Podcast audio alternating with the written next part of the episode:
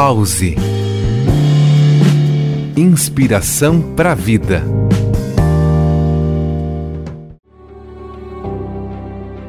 Olá, aqui é João Manfio, professor, doutor em Ciências Sociais e pós-doutor em Educação.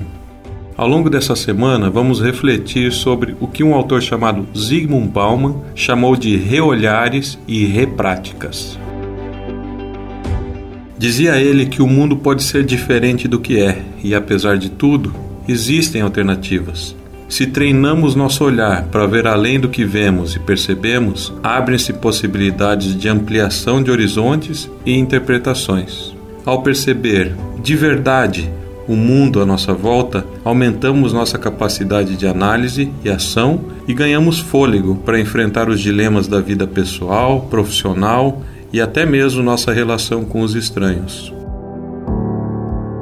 Há alguns dias fui com minha filha comprar pipoca aqui no centro de Joinville. Quando a gente está junto, costumo prestar atenção nas diferenças entre a minha geração e a dela. Nos chamou a atenção o fato da pipoqueira nos entregar um pequeno cartão de papel ao final do atendimento, pedindo que a seguíssemos numa rede social.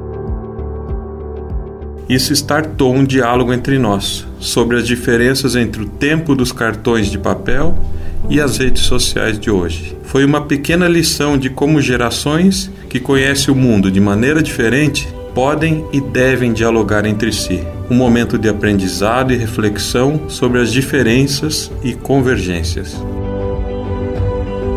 é precisamente a consciência da incompletude que torna nossas reflexões, mesmo que sobre questões simples, valiosas para enfrentar os desafios da vida.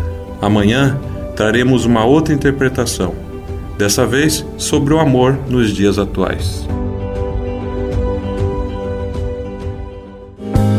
Pause. Inspiração para a vida.